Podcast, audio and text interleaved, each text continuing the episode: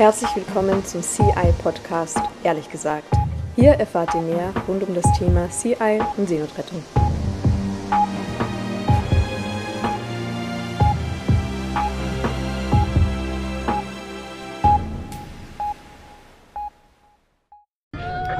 Bridge, bridge, Nokara. We have several people in the water. We rescued one. The Libyan Coast Guard are putting pressure on us.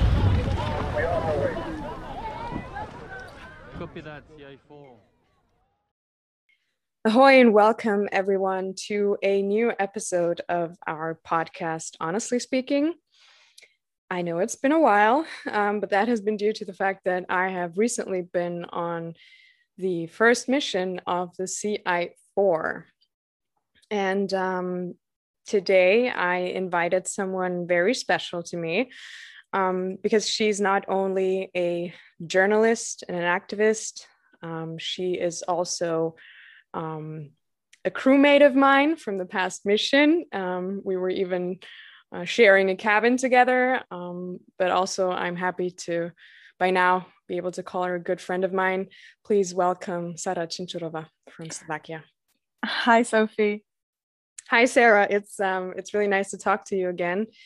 Um, we've both been pretty busy um, with press work around the mission, but we haven't actually talked much to each other. And um, today we will discuss all of our experiences and emotions um, about the, this mission that we went on together and uh, it's not very structured so it's probably going to be a very um, emotional and special episode because we're really trying to just share our thoughts and feelings with you about what we've um, seen and, and, heard aboard the Sea-Eye 4.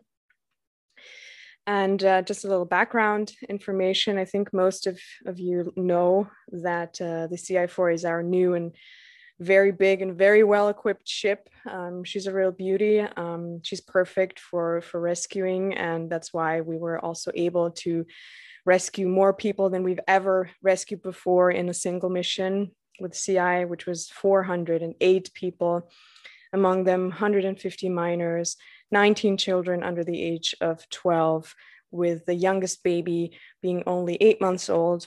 But uh, yeah, we're going to talk about the children more in a second. So, again, uh, welcome, Sarah. And uh, you've joined this mission as a journalist. Um, so, you report a lot about human rights issues um, but this was your first time on a civil sea rescue mission, correct? Yes, this was my first time on this kind of mission, and I am so happy to be able to chat with you today and to recall some of our most compelling moments. And I'm sure this is going to be a uh, very emotional episode, and I can't wait to share my feelings and my reportings from the ship with everyone. Sounds great. So um, this was a very, I think, exhausting mission, and a lot of things happened in a very short period of time. So I think um, it's best that we start at the start um, with the beginning of the mission. So maybe you can tell us a bit about how it was for you to, you know, be on the ship for the first time, uh, what your first impressions were, um, and was it like you expected, or was it totally different? Yeah for me um you know I, I, keep telling everyone that it was the best thing i've ever done. Um and um you know it's it's really been something i've really been wanting to do as a journalist who's been monitoring the situation um, in the mediterranean and and in humanitarian crises around the world. And uh, when I received um, a phone call from uh, from you and uh, from Sea-Eye saying that I can join the mission on a very short notice, I was like, oh my god, yes, you know, it, was um, it was uh, just this incredible adventure that I was going to embark on, and um, so we have embarked together actually um, with you, Sophie, on the fourth of May in uh, Burriana in Spain and um, I didn't quite know what to expect uh, when we sailed off and received all the trainings. I was very, very excited, but obviously, I think you know none of us could have imagined the incredible rescues that were ahead of us um, at this time. Yeah, we're only 23 crew, so it's always all hands on deck. Everyone has to help, otherwise, it's impossible. For sure it, it, was you know all crew all crew and um, you know i was i was part of the uh, all crew. You most certainly were and you did uh, you did great actually. Thank you. so, you. generally speaking our um, missions um, could be divided into three parts. The first part is um, preparation and training um, the second part is active rescue operations, which starts with uh, SAR watches and lookouts, so searching for boats um, and patrolling. And then, of course, the rescue operations. Um, the last phase, which is taking care of the people that we rescue, um, but also then disembarkation um, and quarantine. What about the first phase or the first two phases? Um, how was that for you? So for me, I mean, I was a little overwhelmed with all the trainings, and obviously, I had no uh, previous um, experience on a ship before. And also, as I was saying, I didn't expect to, um, you know, to become like a, um, you know, one hundred percent part of, of of the crew and and of the team and um, it was certainly a lot to take on, mainly in terms of, of all the medical trainings. And I've been asking the medical team so many questions about the first aid trainings and, and so on. And I'm sure they will remember me for that. Yeah, you were um, always asking questions about everything to everyone. And I think everyone knows that about you by now that, oh, here's Sarah. She has another question. Very- yeah. Yeah. But as a journalist, you have to do I that. Know. And, you know, there's so many things I still cannot fully understand because it's it's it's all so complicated. But yeah i remember you know the the the atmosphere on the ship was was really great and you know and we were playing cards and and um and you know making a lot of jokes and and working all the time and training all the time. And i remember I remember, and, and me and, and our field media coordinator, Guillaume, were shooting some videos um, and some interviews. And I remember as we were interviewing everyone, um, as we were approaching um, the search and rescue zone, the atmosphere kind of started to change, right? All of a sudden, is it, it wasn't just, you know, it wasn't just about having fun and, and, and being together. It was everyone started going to bed very soon and like very early in the evening, and everyone started to kind of you know we, we could all feel that something was was about to happen right it it, it became almost a little bit um, tense and i remember we were interviewing uh, jan our head of mission and i was like you know jan can you can do you agree with me? Like can you tell that we are approaching the search and rescue zone this this desperate zone? And you know there there was this this theme i think of you know of, of death and and rescue and despair in the air because we all started to feel that you know we we were we were heading towards something that you know is, is very important to do and that that's why we were there for but also something that would ultimately be very difficult and, and very challenging and, and possibly might involve you know very very difficult moments for us. And I, I remember how how everything started to change. And then i remember at one point we were um, we were i think we were already in the search and rescue zone or we were like very close to it. And that was the first i think um, distress call if if i recall it well um, that had been announced to us by uh, i think the first officer as we were we were actually having lunch. We were actually sitting in the mess room and having lunch and and then he came and he said to us you know just received um, an alert. I believe it was from alarm phone um, uh, alerting us to the fact that there is a boat with many people on board, including women and children, and possibly some of them are already in the water. But the problem is that um, this this ship is very, very, very far of us and uh, far away from us. Sorry, and I said, um, you know, how far? And it was like, you know, if we go go there at full speed, it's it's it's like around 16 hours away and and I remember I was shooting some more interviews that night and and interviewing everyone uh, from the head of mission and the first officer and I went to the bridge and I was like is is is there any chance that anyone else um, might might go there and and provide assistance to these people in in need? Because we are very very far away. Um, and they were all like well no nobody's going to come you know. And this is this is all the the you know the problem um, in in in the mediterranean is that nobody is going to come. And at that time we we were the only vessel operating. And i think this is also important to say that um, the sea watch 4 did an amazing job. I think it was two or three weeks um, before us rescuing more than 400 people and then the Aita Mari rescued, I think, 50 people, but that was maybe two or three weeks after us. But at that period of time, we were the only ones. And, you know, we came across this case and we, we knew we just probably wouldn't, wouldn't be able to get there on time. And then the following day, we found out that the, the, the vessel in distress had been intercepted by um, the Libyan Coast Guard and returned back to Libya. And it was like, you know, on the one hand, you know, these people didn't drown, but on the other hand, we all know that they are facing terrible uh, human rights violations and terrible abuse in Libya. So that was, I think, first encounter with a distressed situation and with that feeling of despair that we wouldn't make it on time.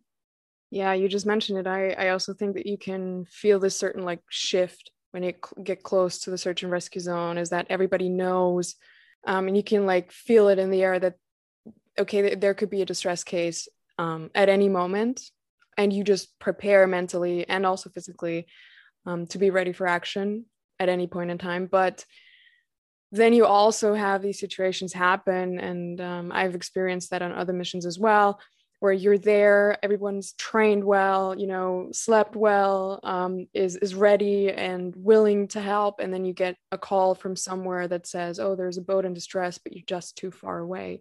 And like you said at the same time you know there's no one else um, to help those people because the other ships are detained or whatever and there there are no european ships coming and the only people that get called by the authorities and by frontex are the so-called libyan coast guards who, um, of course, are guilty themselves of committing the most atrocious um, crimes um, against human beings. Uh, you know, and it's not it's it's not easy to bear uh, to be to be there to want to help um, and to know that you still just can't because you just can't make it so um, i agree that's that's pretty bad and um, i also remember that uh, we had another case then where we um, found an empty boat actually that was the the very very first case of our many cases was an empty boat that we found um, and we also know that uh, frontex was there at the time and um, it's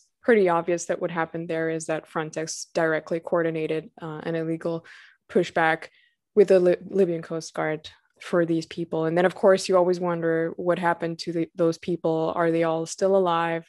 Because all you find is an empty boat yeah and as you were saying for me personally even as we speak you know i i you know i i kind of you know i, I have the chills or the, the goosebumps that i i um I, i'm you know i'm kind of very very um emotional about this because you know now obviously you know the, the rescue happened uh, more more than a month ago but I still remember the stories of those survivors who had been raped and tortured um, that we had um, rescued on the ship and that we will talk about a little bit later in this podcast. And it's terrifying to know that there's vulnerable people, there's children, babies, pregnant women, and and met like everyone, you know, everyone who needs help. And and you know, in, instead of instead of even having a chance to to get to a safe country these people are being intercepted and, and pushed back um, to the you know to what is one of the most um, horrendous places i think on earth when it comes to human rights violations particularly for for migrants and refugees. And another thing that uh, has been you know very kind of um, um, surprising and, and hurtful to me at the same time was that as we started approaching this zone, um, you know, I'm a journalist and I've been publishing tweets about it and and and links and pictures um, on social networks, and and all of a sudden I started receiving, you know, calls for help and terrifying, terrifying messages on Twitter from refugees, from people in Libya, for people asking for help. Um, and um, at one point, I started receiving pictures of dead bodies, which which you know I I didn't I didn't expect to receive. And you know when somebody sends this directly to you on social media, of course you are of course you are very um, uh, you know emotional and at the same time as we said you are there in the zone and you want to help but you know you don't know what to do and at one point i received i've actually received um, a picture of uh, a dead body that um, had been washed up on, on the shore on, on the beach um, in libya. And and the man who had sent me the message wrote to me and said um, you know, I, I, found a dead body here this morning as, as, as, as I was jogging on the beach. And, and I've alerted the Red Cross and I've alerted the Libyan authorities, but that was, you know, one of the most, uh, I think, um, stressful and unbelievable moments for me. And, you know, the really bad thing is that um, I, you know, I kind of work internationally and I'm, I'm always on the road, but I, I kind of, I always come back to my home country, Slovakia, and I also published a lot of stories here in Slovakia and in the Czech Republic. And I've never received um, this amount of hate um, email and you know troll email from people um, after they read my stories. And this is one of the biggest paradoxes or biggest contrasts that I've ever kind of seen. That you know you are out there on the sea and you know rescuing people and rescuing children and trying to really provide help to everyone and you just really want to save lives and then you come back to your home country or and i believe this could happen in any country in, in europe now with with the rise of extreme right wing movements and you start receiving you know hate and and being insulted for, for your work. And this is this is one of the biggest paradoxes i think of our time and certainly a, a question that we will have to answer to our children and grandchildren.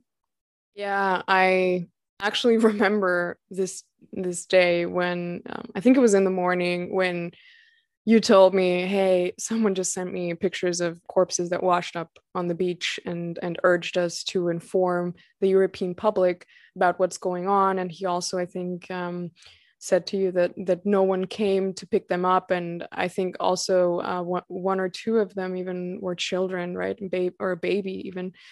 And um, yeah, so I, I was like, okay, well, good morning to you, you know, like um, but that's the reality of, of things right? And then uh, like you said on the other hand you receive hate comments and people condemn you for what you do and you're like in what kind of twisted world do we live where um, rescuing babies from from drowning is is considered a bad thing? I mean this is pretty pretty absurd right?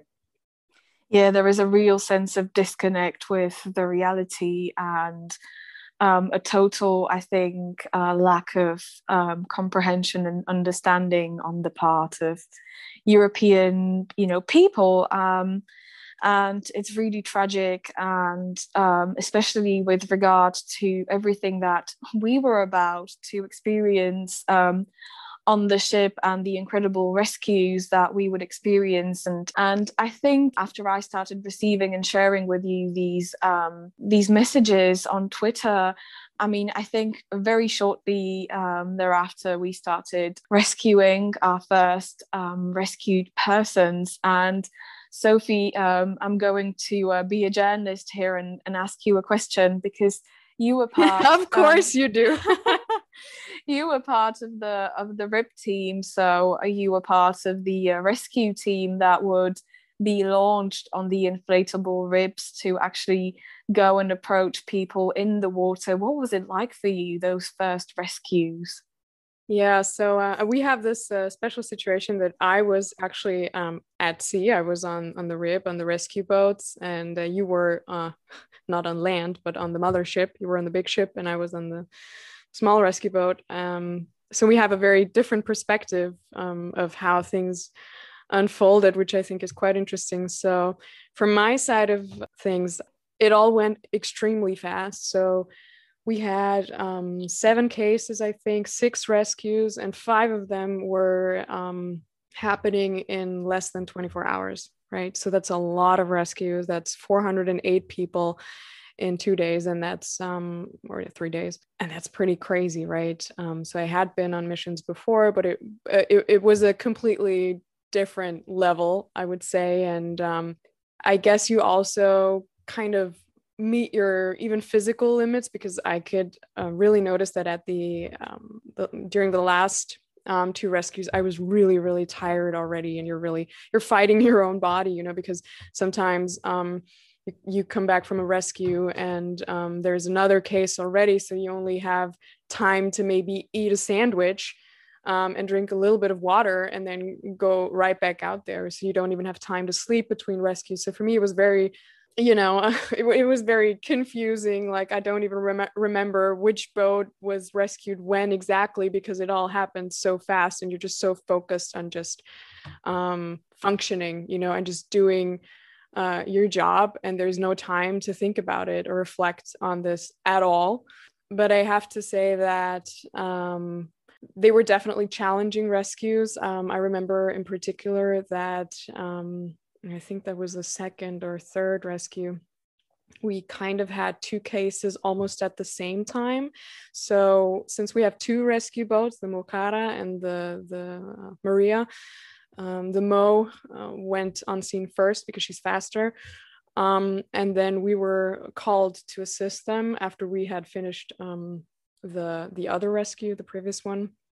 I got this radio call or heard the radio call um, that said that um, there are people in the water. Bridge, bridge, Mocara. We have several people in the water. We rescued one. The Libyan Coast Guard are putting pressure on us. Copy that, Sea-Eye 4. And whenever you hear there's people in the water, that's usually worst case for a, for a sea rescuer because we know that a lot of the people can't swim it's very very dangerous and especially if it's if it's um, many people at the same time um, sometimes you won't be able to rescue everyone and it could very easily be the case that you're just um, not fast enough um, and you have people drowning and so um, we were still very very far away from this case um, and they asked us to bring the the Centifloat, which is this big um, inflatable, well, sausage type of thing that you use. Um, you throw it in the water, and people can grab it so they don't drown. And you use that when you have like a mass casualty. And we were bringing that along with us to to the boat in distress, and I remember it took a very, very long time. I think it took over 10 minutes to get there. Um, and that's a very long time because all I could think about in my head was like, oh my God, I hope there's not people drowning right now because we couldn't go any faster. We went as fast as we could, um, but we couldn't be any faster. And I was like, I mean, I, I don't, I'm, I'm an atheist. I don't believe in any God or anything, but I, I was like very close to, to praying because I was like, what else am I supposed to do here?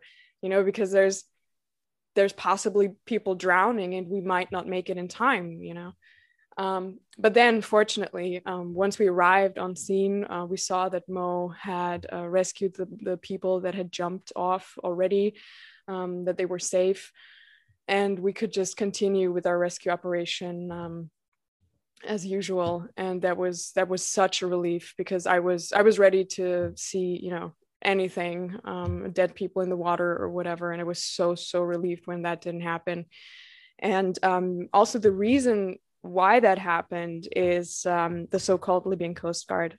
Because um, one of the people who jumped, actually, I, I talked to him um, shortly before they disembarked in Italy. I talked to this man, and he he told me why he jumped. And what he said was that the Libyan Coast Guard approached very fast and aggressively. And um, when they saw them approach, uh, that's when they decided to jump because he told me, um, and I quote, I would rather die than go back to Libya. And that's why they jumped. Um, and that's what we heard all the time, right? That that's that's this um, main thing they keep repeating to us of why they do this is because they know they could die, but they'd rather die than go back. Um, and this is just such a yeah a, a, strong message that's why i keep repeating that because this is really the essence of what this is about that the situation for the people is so bad that they'd rather die um, than go back there so I think that was one of the um, situations that was really um, hard for me, I guess. And um, the uh, we also had a night rescue. Hey, we are here to help you. We are rescue vessel, and we are here to rescue everyone. Okay? Slow down. First, turn off your engine. Turn off your engine. Turn off your engine. I'm going to distribute a life jacket. Oh. Slow down, slow down. How many people are you? How many people are you?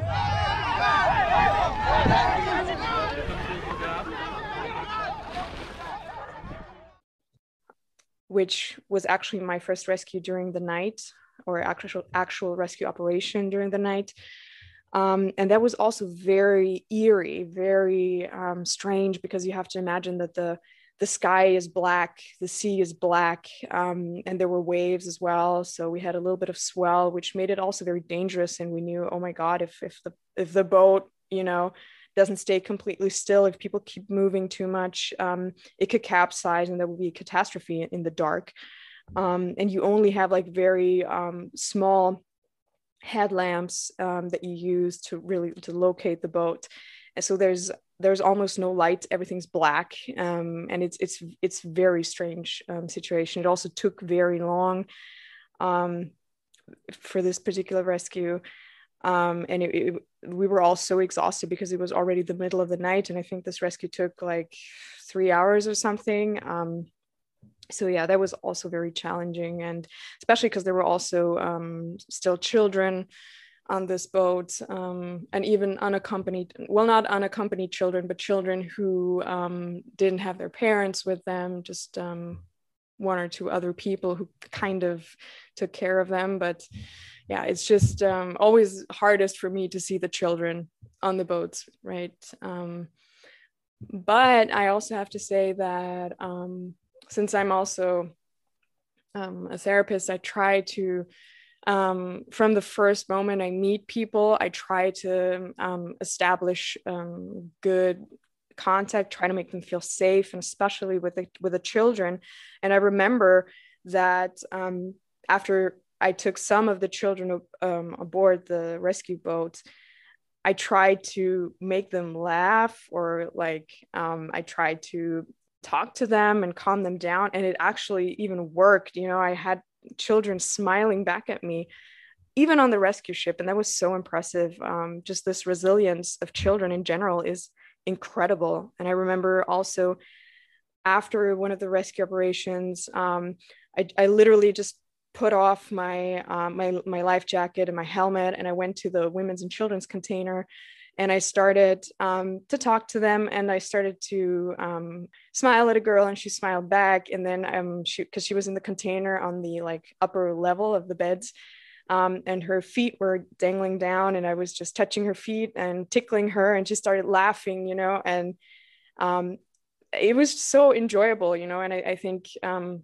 that those are the moments that just make up for all the stress and all the the bad stuff and all the exhaustion like you don't even if you're super exhausted in that moment you don't feel it anymore because you're just so happy to see those children smile because you saw them on the the uh, refugee boat. You saw them crying. Um, you saw them desperate. And then shortly after um, you actually can see them smile again. And for me that's just the the most beautiful thing ever.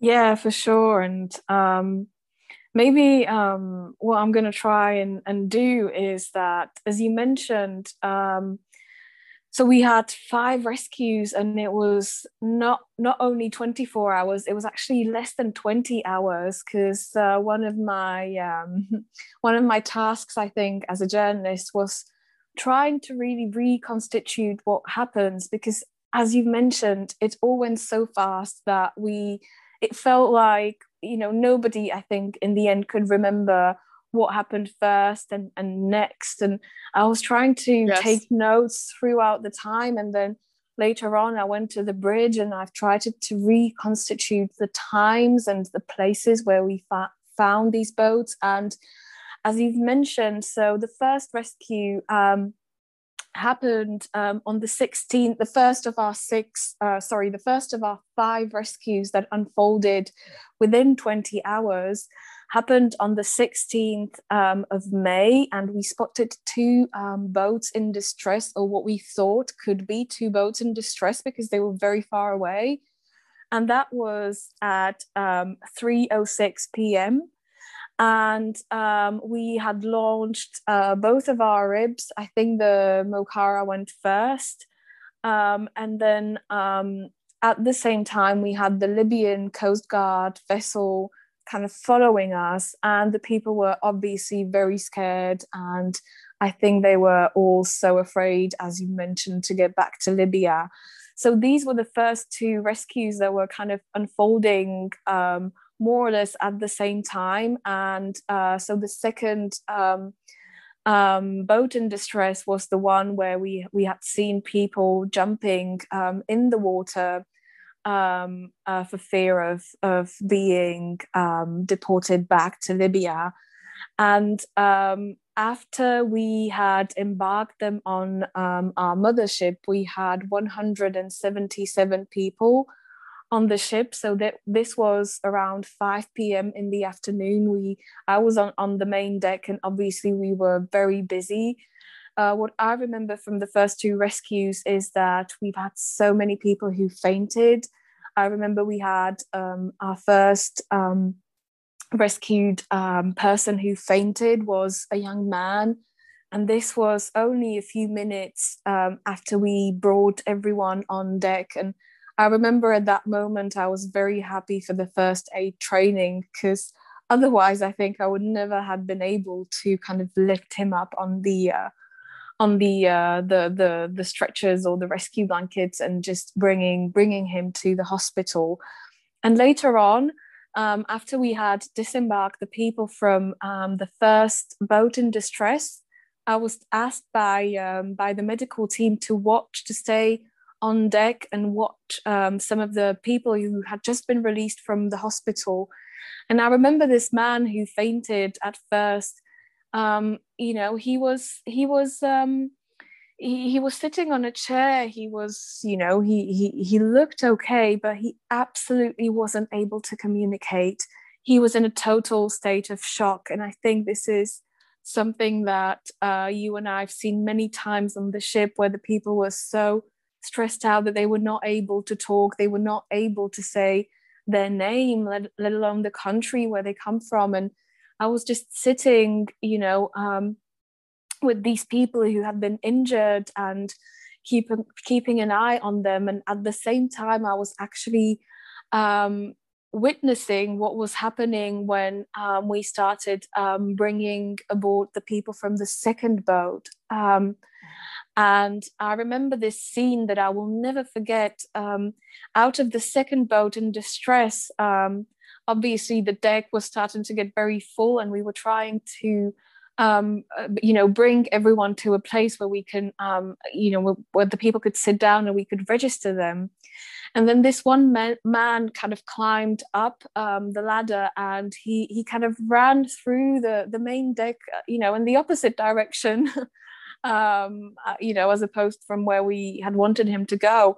And and he ran, and then and then I thought he he actually fell on the floor, and then he kind of he lifted his head and and and I ran to him because I thought he had fainted and I needed to call a doctor when really he was he was praying. You know, he was in a very deep kind of state of, of prayer, and it was obvious that he had you know been fearing for his life and he was thanking god god for for for, for you know for, for his survival. And i also remember um, the very small babies i think our, our, our youngest baby our eight month old baby had been rescued from that um, boat in distress and i was just sitting there and watching as um, as uh, you know the, the the crew members were kind of passing on the babies to uh, to the nurse or to the medical team. And I also remember because I was watching this from, uh, you know, from from afar. I remember there was one of the the women um, and I think one of the men who was sitting, but they were in two different boats. And I think it was a husband and a wife, or it was, you know, two very close people. and I couldn't stop them from running toward each other. And, you know, it was like, you should stay here because we need to register everyone and make sure that we keep track. You know, we that was not the right moment for people to kind of start running across the deck but you know there was this woman and she was like is is this my husband and and he wasn't in the other in the other wooden boat and i need to reunite with him and you know and, and these people and then i remember a group of, of men who came to me and who said, Thank you for rescuing our lives. Thank you. Thank you. It's only because of you that we are alive. And so this um, these two rescues had been followed by the uh, third one that we had been alerted to by um, by the Pilotes Volontaires um, plane. Um, and I remember we have this amazing footage of the Makara RIB as um, it is following the plane that was, I believe, guiding it to the boat in distress. And that was our third rescue that day. That was in the late afternoon. There were plenty of unaccompanied minors on that vessel. And I remember when we pulled them up on board, they were they were all shaking and, and they were trembling and they were so shocked they couldn't couldn't say a word and they were so young. And I remember the youngest of them he was only 12 years old and it was basically a group of children and teenage boys. And they were tiny because they're all malnourished. they, really... they were they were tiny they were shaking and they were unable to talk. And i remember this you know these three rescues in a row had been um, so intense i think for all of us. And by the time we all gave them rescue blankets and treated you know some of the cases in the hospital we were all so so tired. And i think uh, we should also also mention um, the medical team who really worked at the full capacity. And mainly i think among these three rescues there was a little boy who was dehydrated with a with a heart rate that's only around 40 and i remember the medical team said that he might have died or could have died if he had stayed longer on the refugee boat. And i remember this child he was not not reacting. He was basically he was basically dying and you know and i think it's a small miracle that we managed to rescue everyone and the medical team managed to treat everyone because um, at this point we've had 229 people on board and we didn't know that we had two more rescues to come um, that night and the following morning and we had already been so exhausted. And I remember Sophie, you and I managed to get some food in between. and we recorded this video in the mess room saying, "Wow, we we are so lucky because we can we can at least grab a sandwich right now." And of course, we didn't know that two more rescues were about to um, to follow. Yes, I remember we always had each other's backs. so I think it was also great teamwork. Um, one of the things, for example, that I also remember is um, that I I don't know which, again which rescue it was, but um, after one of the rescues, um, I was holding one of the women's babies while she was taking care of her other child, um, and I had to change a diaper, which I'm not particularly good at, but I'm getting to go I'm getting better the, at it through, through sea rescue missions, which is horrible, but you know, um, because they these tiny little humans shouldn't even be out there you know but um they are and uh, diapers need changing. So i was like Sara come over here. We need exactly. and i had to and you were like i don't know how to do that. And i'm like i don't know either but we're just gonna have to do it. And, and that's the thing right? Um if you have to you can and you will you know? You just need to want to do it and then you just you just do it you know whatever it is. And for me it's always surprising how during our missions um, even if you you know face some tough situations or you feel like oh we didn't train enough or what if this and what if that happens you know but somehow it, it always um, works out you know which is uh, quite incredible. And i think it just goes to show that um, if people get together to help other people and they really want to do their best then they can achieve um, a lot i think. And um, another thing that you mentioned is um, the praying and the the gratefulness, and that's that's something that I also want to say is that the people that we rescued, they're always so grateful, but not only grateful, but they're also so um, you know helpful or they want to help others. And um, what really impressed me was that um, after we had already a lot of people aboard so it was very crowded already all of them when we had another rescue and we came back with more people they applauded us you know they they started clapping they started shouting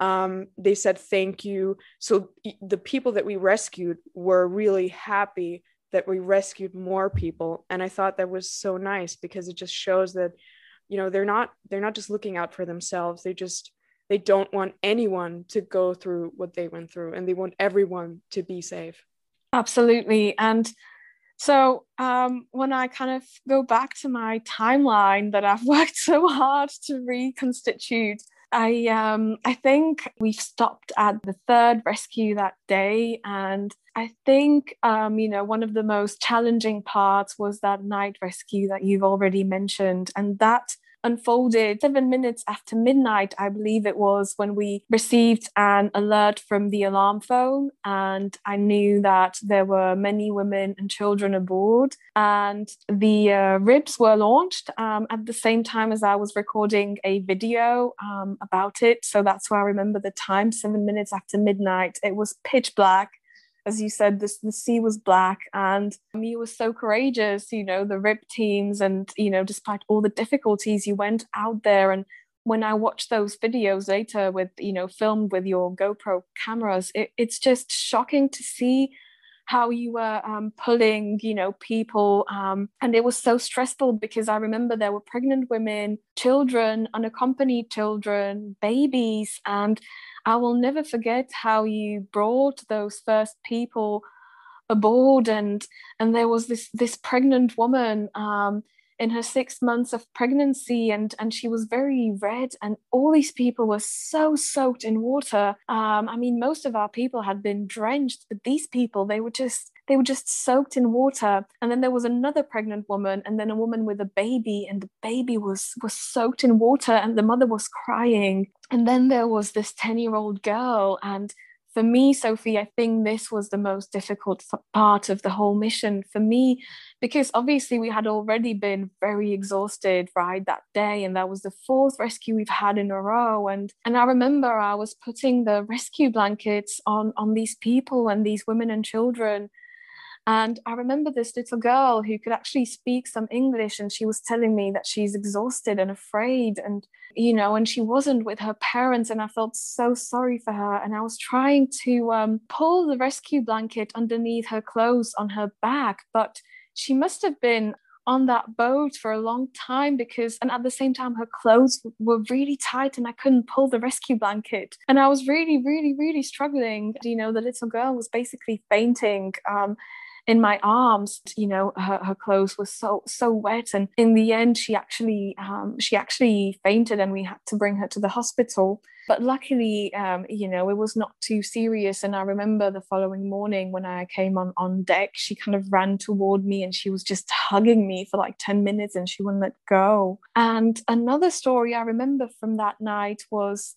one of the pregnant ladies. Um, i think she was the first pregnant lady that we brought aboard and i immediately kind of had this sense of, of a very deep connection with her and she was saying that she's okay but obviously it's a terrible sight you know seeing pregnant women and children and babies being pulled out in the middle of the mediterranean in the middle of the night knowing that they had been abandoned there and you know the boat i think had been adrift. What would have happened to them? And this pregnant lady she was okay and we had sent her to uh, to to rest to sleep in one of the containers. Um, but i couldn't forget about her and in, in in the early morning i went to see her and she wasn't feeling too well and, and i was sitting on the floor of the container and i was holding her hand. And then she fell asleep as i was holding her hand. And then in the morning, believe it or not, we've had another rescue, right? That unfolded at around 10 o'clock in the morning. And we obviously we hadn't slept at all. And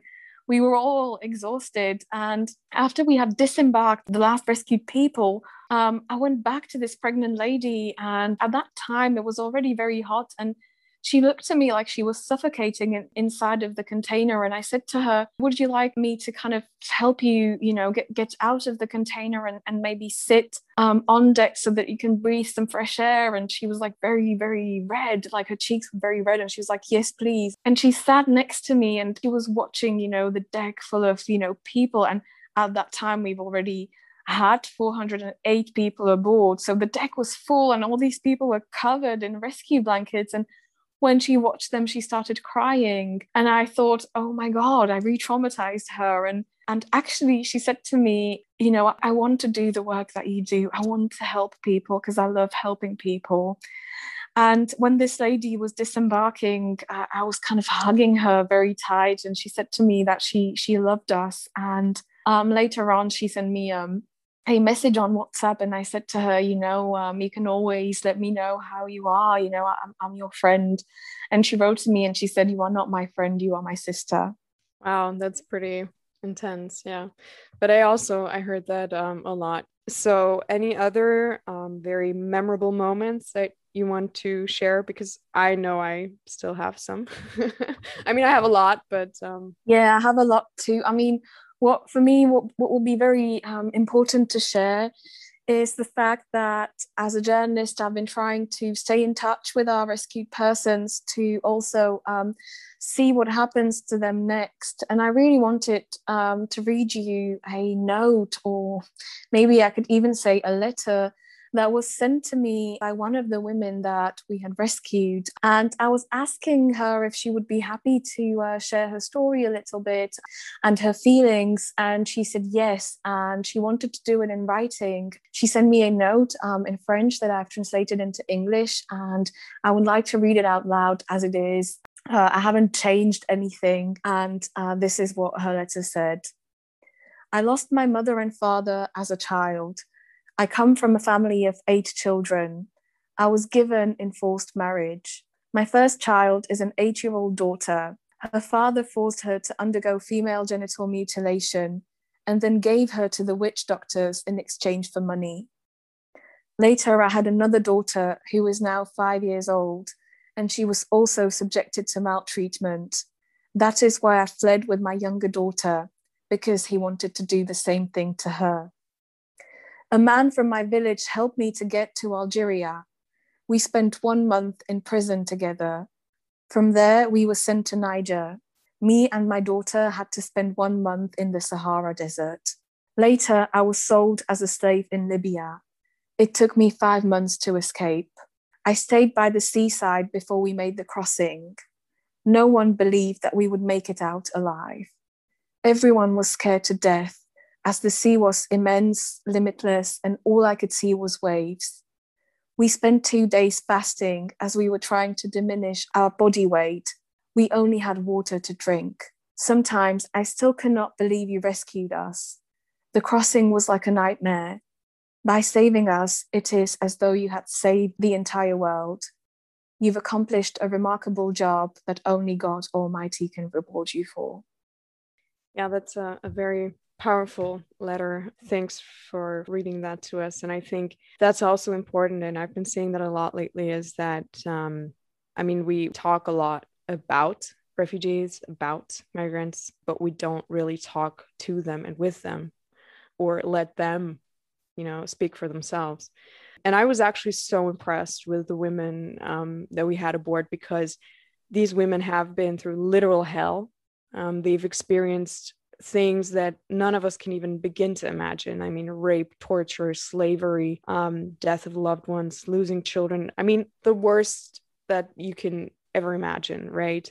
And still, these women are so strong and they are fierce and they, you know, they still know how to love, they still know how to laugh, and they want to spread the message of, you know, how important it is to help their their sisters, their friends, um, their fellow human beings that are still trapped in Libya. And that was their their message, and that's really what they wanted us to um, deliver to the people of Europe and to the politicians that we make known that what happens in Libya is absolutely horrifying, and that um, we need to stop that immediately.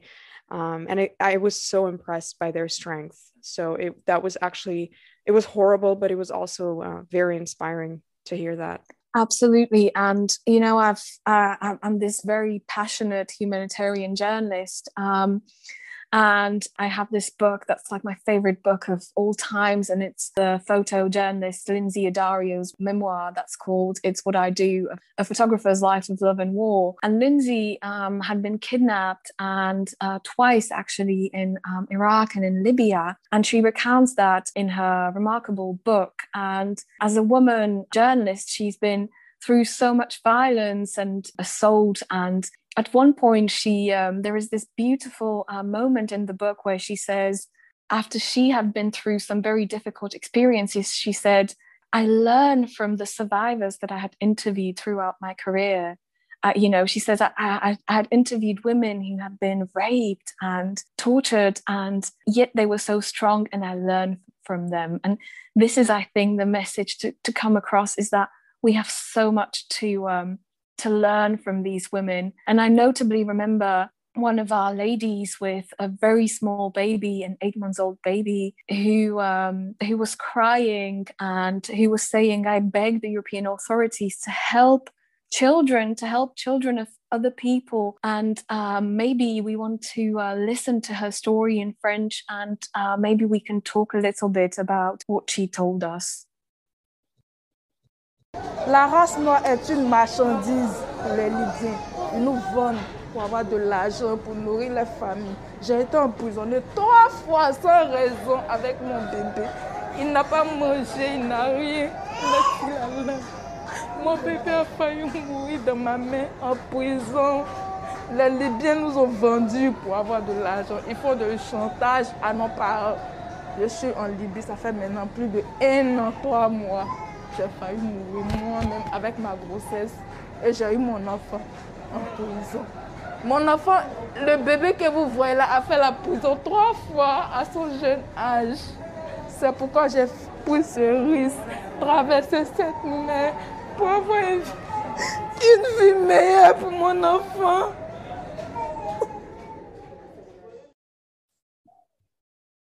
Yeah, I always have tears in my eyes when I listen to this because essentially what this lady is saying is that she said the black race, um, this is her words, is a is seen as a good as you know as slaves in Libya. And she she explains that she had been imprisoned um, together with her baby, and she almost died in prison in the detention center during pregnancy. And then she starts crying, and she says, "This little eight month old baby that you can see here had been in prison three times for no reason, three times at his young age. And she says, This baby, he couldn't eat, he didn't receive anything, no food, no milk, and he was essentially dying in my arms. And um, you know, she cries and she says that that's why I was willing to risk this th- these horrible waves of the Mediterranean just to give a better life to my baby thank you for um, for this translation. Um, it pretty much speaks for itself. And I always, like you said before, I mean, the rescued people kept calling us um, sister, right? They addressed us as sisters, and I'm like, yeah, that's actually true. I mean, we're we're all um, of the same race, which is the human race. And I think that we need to be better allies because these people have a lot to say and the problem is that no one is willing to listen or they don't have um, enough of a platform. They don't have any power. They don't even have rights. I mean they should have human rights on paper but in practice their their rights are just being violated all the time also by the eu and we need to just really do everything that we can um, each and every one of us to help our black and our people of color brothers and sisters that are trapped there that are dying, that are suffering. Um, I mean, this is like you said, we're the ones who will have to answer for that if our grandchildren ever ask us what happened in the Mediterranean um, during these times. And it really is on us because these people, they literally have no one else to rely on and we're the ones who who have access to all these resources right whatever it might be um, publicity you know money we have a voice and we have um, the means to really do something. So I really think we all of us, we just need to do our best to um, to be allies and to help those people because what's happening there i mean you've, you've just heard it. It's it's horrible and we must stop it. Absolutely. And sophie are there any other memorable moments that you wanted to share? Yeah there are a lot a lot of them actually. And um, i just i mean I, I, wish i could you know um, end on a positive note but um, what comes to mind for example was one thing that was also so heartbreaking to me was there was this little boy, um, M, and he was maybe eight years old. And he was such a sweetheart. He, whenever he saw me, he was hugging me. And I remember that even shortly before they disembarked in Pozzallo, um, he told me something, and, and my French was good enough for that. So I understood um, that he said, um, I'm going to miss you. Right. And I was like, oh my God, you know, um, like i'm gonna miss you too and it's just very yeah it's it's very intense the way you you bond with people even if you just spend time with them for five days but i'm really I, I can't believe that these should be the people that our European politicians are afraid of. You know, eight year old boys who are just the sweetest kids. I mean, they need to be protected and not and not deterred. And what also happened was that when we came to port for disembarkation, there were a lot of people um, standing on the pier. Obviously, there was uh, the Red Cross, there was medical personnel, but there was also military and there were police. And the little guy was standing next to me, and um, I was like, um, holding him or like touching his shoulder. And all of a sudden he was like pointing at something. And I was like, what is he pointing at? Because he saw something that obviously um, caught his attention. And, and I didn't get it just looking at the people. And, and then I realized he was pointing at a Italian policeman. I then kind of figured out um, that what he was actually pointing at was not just the policeman, but it was his gun. And the little boy was scared because the man had a gun. And I immediately thought, oh my God, what what kind of experiences has this boy made in the past with men carrying guns? Think at that age, you shouldn't even know like what a gun can do. You shouldn't have seen what what he has probably seen. And it was really hard to tell him that because my first instinct was to say well you know but it's it's police they're just here to protect you. But then i thought well maybe in his country police are the one who are actually shooting people. And and not just in his country because also in europe and, and in america we see it every day. I mean think about black lives matter right? Like black men even young black men they're they're being shot by the police um, regularly. So you know how, how do you take his fears away right? And i felt really yeah really bad in that moment. Um, and i really i can only hope that now in europe he gets treated the way he deserves to be treated and that he doesn't have to fear for his life anymore. But um, as we know even in europe uh, racism is a huge problem. So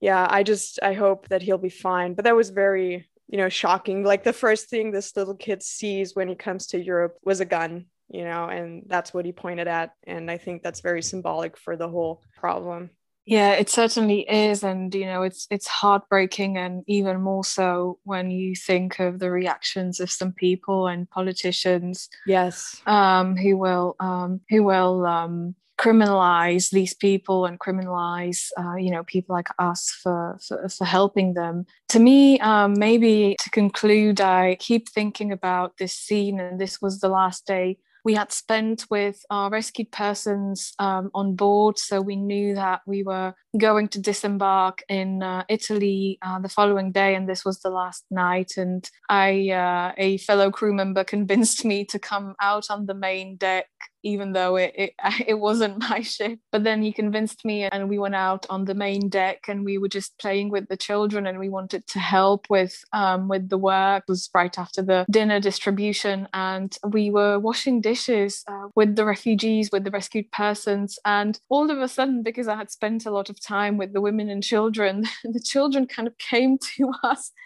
I think they recognized us and they wanted to help us wash the dishes you know and and they came and they they you know they were kind of splashing water and they wanted to take the sponges and wash the dishes. And we were like children please don't work like this. You know you can't you can't do this. And they really wanted to help and i think it was fun for them. And it was like one of the most beautiful scenes because everyone was very happy and the music was on and and people were so happy and everyone was thanking us and all these children were surrounding us as we were washing the dishes and splashing water and they were hugging us and you know and they really wanted to uh, to spend time with us and to play with us. And those were the most beautiful moments for me. And i remember thinking if somebody hates me for doing this work if somebody is against this work or if somebody wants to criminalize me for doing this well i mean you know if somebody thinks that this is something you should be punished for then for me, that certainly is wrong, but I stand by, by what I do because this is what Sea Rescue is about as well. It's about being there for, for those children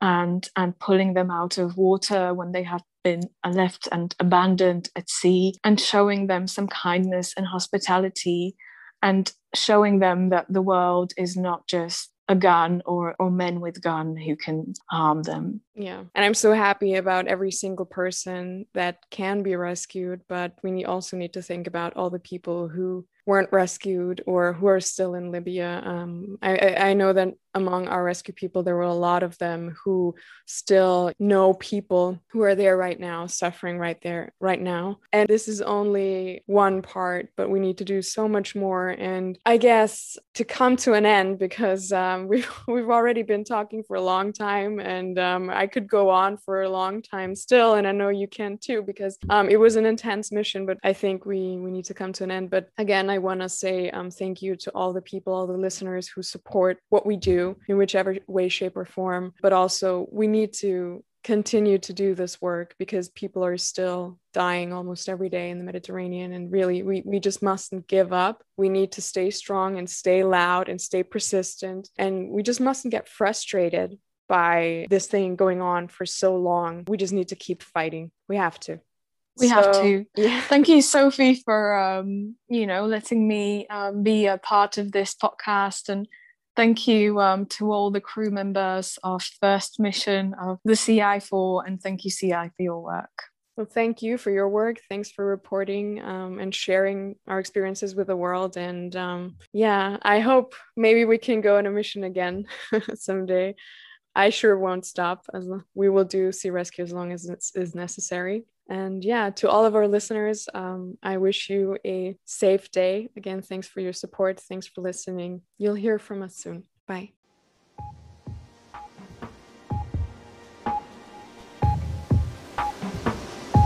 Liebe Freundinnen und Freunde von Sea-Eye, vielen Dank fürs Zuhören. Mehr Infos findet ihr auch auf unserer Homepage unter www.sea-eye.org. Danke, ahoi und bis bald.